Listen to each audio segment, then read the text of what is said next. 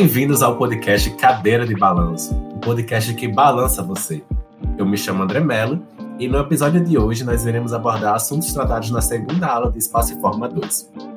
Para você que está perdido, basicamente em março de 2020, em um período pré-pandêmico, onde as aulas presenciais ainda eram uma realidade, nós tivemos algumas aulas de Espaço e Forma 2, ministradas pelo professor Renato Medeiros, e hoje nós iremos fazer um breve resumo dos tópicos falados em sala de aula.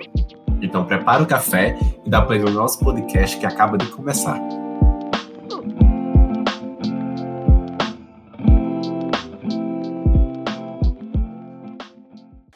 E nesse podcast nós iremos abordar diversos tópicos, dentre eles função, antropometria, ergonomia, desenho universal e dimensionamento.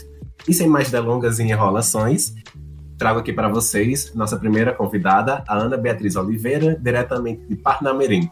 Fala aí, Tris. Oi, André. É um prazer estar aqui com você. Bom, falando sobre função, Louis Sullivan, ele falava que a forma sempre seguia a função. Então, por exemplo, se a gente tem uma cadeira, ela pode ter vários designs diferentes, mas a sua função ela vai ser sempre a mesma, que é de sentar. Na arquitetura, esse conceito também é aplicado, porque a forma pode ser mais diversificada possível, mas a função daquele lugar vai sempre se manter a mesma, atender a necessidade das pessoas que usam aquela, aquele espaço. Então, assim, mesmo com o modernismo e os diversos modelos e designs, os lugares e objetos eles tendem a manter sua função inicial e principal, certo? Ok, Tris. Deu super para entender.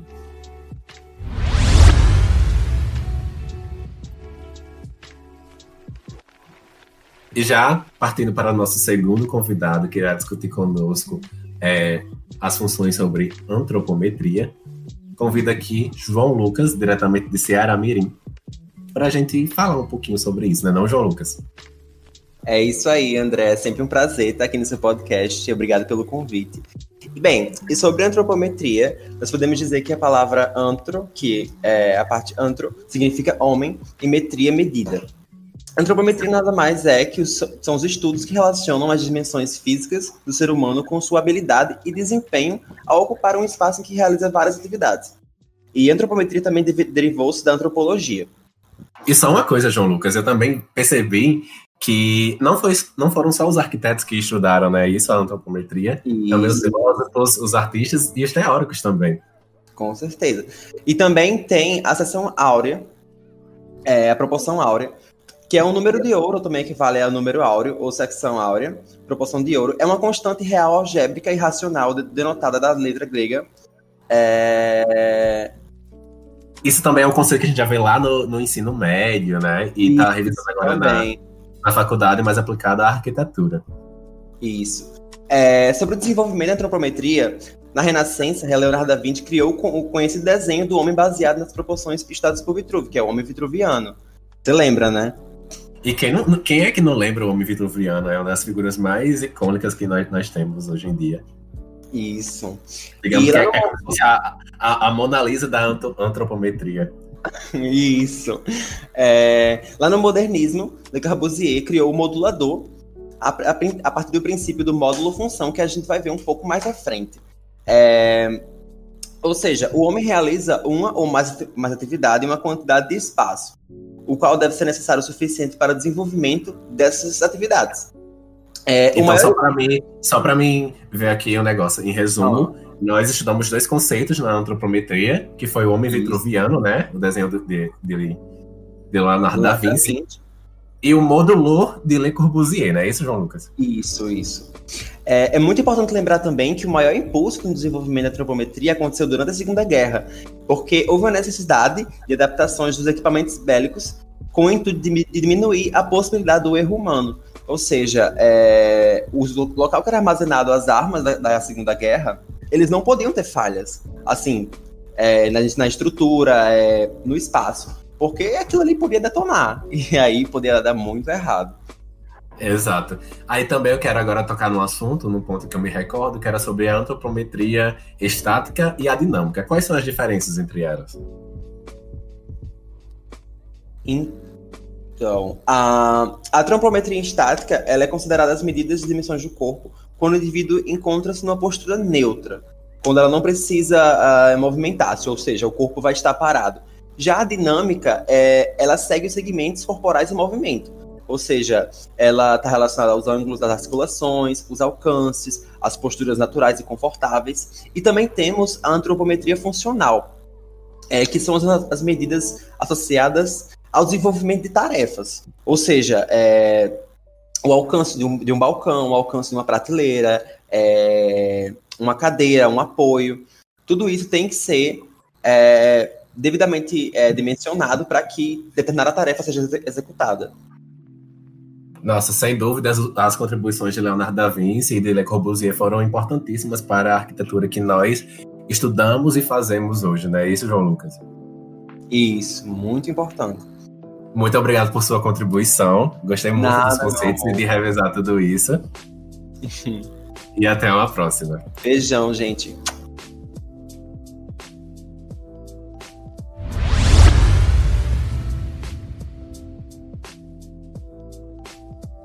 E galera, já dando início ao terceiro tópico de hoje, nós vamos falar sobre ergonomia com o Heitor, diretamente de Natal. Tudo bom, Heitor?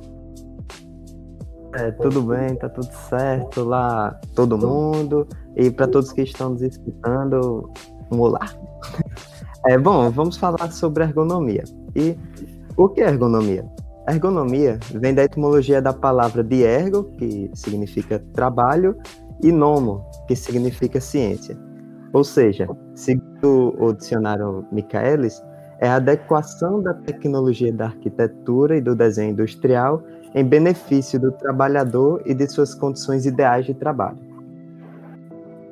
Nossa, então, e você falando isso, toda essa, essa definição, a gente reflete o quanto essa palavra ergonomia está sendo importante agora nesse período de pandemia, não é isso? Porque o, a ergonomia é, é, muito importante, como a gente vai ver mais à frente, para no processo projetual, entende?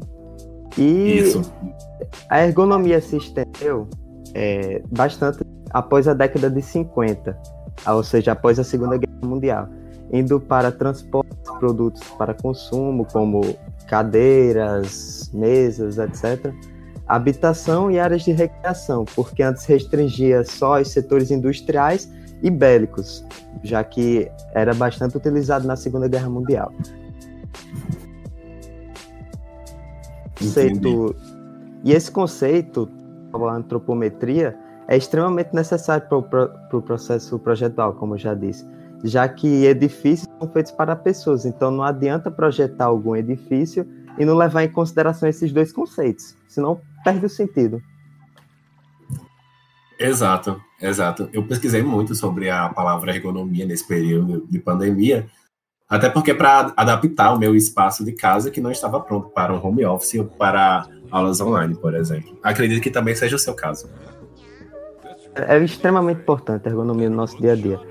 E a ergonomia se preocupa exatamente com isso, em manter a sua postura certa, ou seja, uma postura mais adequada da pessoa para a realização de qualquer atividade Seja é, desenhar, seja assistir uma aula, assistir TV, qualquer atividade que você venha desempenhar. Ou para evitar que a, é, que a pessoa não faça um esforço físico danoso para a sua saúde durante o exercício dessa atividade, certo? Então, você que está ouvindo esse podcast, lembre-se aí da sua postura. Ajeita a postura, viu? E lembre-se também da ergonomia. E, gente, para complementar todas as contribuições do Heitor, nós também teremos uma convidada que ela não pôde participar, mas enviou suas contribuições via áudio, que é a Lorena, também de Natal. Então, fica aí na escuta com a Lorena. Sim, isso mesmo. É com o estudo da ergonomia que conseguimos estabelecer em qual altura os objetos são colocados como por exemplo as maçanetas, botoeiras, barras de apoio, corrimão, guarda-corpo, interruptor, mobiliário urbano e entre outras coisas. E a ergonomia é muito importante também, pois é com ela que praticamos o design inclusivo, onde os projetos são cada vez mais pensados para atender conjuntamente às necessidades funcionais de maior número de pessoas.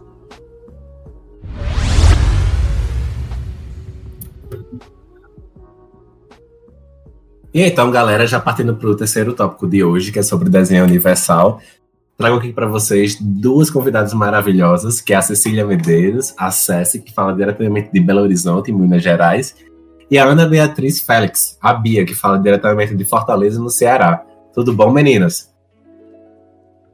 Oi, André, tudo bem? Muito bom estar aqui com você hoje, com a Bia também e todos os outros convidados. Olá a todos os outros convidados e a quem está ouvindo esse podcast. Bom, a gente sabe que o Homem Vitruviano e o Modulor, de Le Corbusier, tentaram fazer uma imagem padrão que abrangessem a necessidade da diversidade humana em espaços públicos e a, até em outros, porque a gente sabe que nós compartilhamos atividades. Mas será que esses desenhos padrões atenderam às necessidades de 7 bilhões de pessoas? Exatamente. Uma reflexão que a gente hoje em dia já sabe até a resposta, não é não? Bom, é, nós vimos na aula um vídeo que contesta esse, essa figura padrão. É um vídeo que mostra um modulor de Le Corbusier e faz uma comparação com vários bonequinhos, massinha, vários tipos de, de figuras diferentes. Nesse vídeo, é bem claro, nós podemos perceber é, que todas as pessoas são diferentes. Quanto mais os projetos forem pensados para atender ao maior número de pessoas, com usando todas as necessidades funcionais, vamos ter um designer inclusivo. E para que essas e... pessoas tenham consigam exercer sua autonomia, né, no espaço, seja ela deficiente ou idoso ou gestante. Exatamente. A gente deve sempre se lembrar de que algumas pessoas têm necessidades especiais, tem os idosos, e às vezes eles também precisam de acessórios para se locomover e para viver. E meninas, eu queria ver com vocês o que que é, é quando vocês falam assim universal e também a questão do acessível, se há uma diferença entre esses conceitos, hoje em dia como é que a gente está trabalhando a partir disso? Bom, André, ser universal não quer dizer simplesmente ser acessível, porque existem formas de projetar hoje em dia que abrangem a acessibilidade para qualquer tipo de deficiência. Mas será que as minhas necessidades, que não tenho nem 1,60 de altura, são as mesmas necessidades de você que tem 1,90? Então, tipo. Exatamente. É algo a ser pensado, mas isso é, é discutido mesmo, a fim de, de eu ter meu conforto e você também ter o seu, e para que nós temos, conseguimos exercer a nossa autonomia. Exato. E, e esse tópico, esse tópico, Bia, só desculpa cortando você, é algo bem importante, porque nós, enquanto arquitetos do futuro, precisamos projetar espaços que atendam diversas pessoas, não é isso? Exatamente. Tem uma imagem que a gente viu durante a aula, mostra exatamente é a figura dessa diferença entre o conceito acessível e o conceito universal. A gente percebe que o universal ele pode ser usado por qualquer pessoa. O acessível existe uma, uma diferença para uma pessoa, por exemplo, cadeirante. A gente vê a imagem de um orelhão que ele é mais baixo para essa pessoa e para uma pessoa que uma pessoa de mais ou menos 1,70 de altura é uma altura diferente. O conceito universal é o mesmo, o mesmo espaço, o mesmo orelhão para todas essas pessoas. Show de bola, Cessos. Então é isso, a gente tem que tentar abranger as limitações particulares de uma população como um todo. É, mas, principalmente na, no projetar. A gente tem que lembrar quando for projetar um espaço público ou que seja compartilhado, como trabalho, uma escola. Meninas, muito obrigado pela contribuição incrível de vocês é, e por esse debate que nós geramos aqui. E até a próxima oportunidade. Tchauzinho.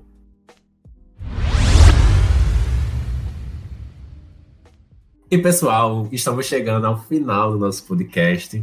E para encerrar com chave de ouro, eu trago aqui para vocês a Maria Beatriz, que fala diretamente lá do Alto Oeste Potiguar, da cidade de Alexandria, interior do Rio Grande do Norte. E ela veio aqui para falar é, sobre dimensionamento. Tudo bom, Maria Beatriz? Oi, André, tudo bem? É um prazer conversar com vocês. Então, vamos retomar alguns conceitos fundamentais que foram vistos lá, vistos lá em março. Quando falamos de desenho universal, uh, surgem vari variáveis humanas e a necessidade do design universal surge para o arquiteto é, como princípio norteador. Esses princípios são o uso equitativo e o uso flexível. É, para algumas pessoas, pode ser difícil enxergar as fronteiras entre o, desi é, o design universal, a usabilidade e a acessibilidade. Uma dica é pensar assim: que a acessibilidade se preocupa com a qualidade do acesso para qualquer pessoa. A usabilidade, uma vez garantido o acesso, estuda o perfil do usuário. O design universal se preocupa em fazer com que o produto seja acessível ao usuário por qualquer um, qualquer um mesmo, respeitando os princípios acima, que é o princípio da, é, da equitatividade e, e ser flexível. Então, é, retomamos conceitos como o homem vitruviano e o, Le, e o de Le Corbusier, do módulo se eles foram criados a partir de pesquisas de alturas médias indivíduos de, de indivíduos de diferentes lugares da Terra. Então, nós temos uma retomada da relação homem e suas proporções nas edificações para tornar o uso de qualquer elemento do espaço público ou, ou de espaços internos acessível, acessível a qualquer pessoa. Que incrível, Maria Beatriz. E para finalizar, amigo, eu gostaria de deixar como indicação os livros que estão anexados ao, ao slide da aula, que são Dimensionamento Humano para Espaços Interiores, do Júlio, e Martin, além dos outros dois anexos. Show de bola. A gente pode encontrar isso, inclusive, lá no Cigar, né, não, Maria? Exatamente, no slide que foi anexado às aulas. É, eu gostaria de agradecer a você e também a todos os outros convidados que nós tivemos ao longo desse podcast. Foi sensacional ter vocês aqui hoje. E você, ouvinte, que tem dúvidas do que a gente falou e quer encontrar é, em outro local esse arquivo, ele está disponibilizado pelo professor Renato, tá na turma de Espaço Forma 2, no CGA. E também tem as indicações de livros que Maria Beatriz acabou de falar, que também estão referenciadas no slide do professor. Maria, muito obrigado. E Eu que agradeço, André. Até a próxima oportunidade. Tchau, tchau, pessoal. Tchau, tchau.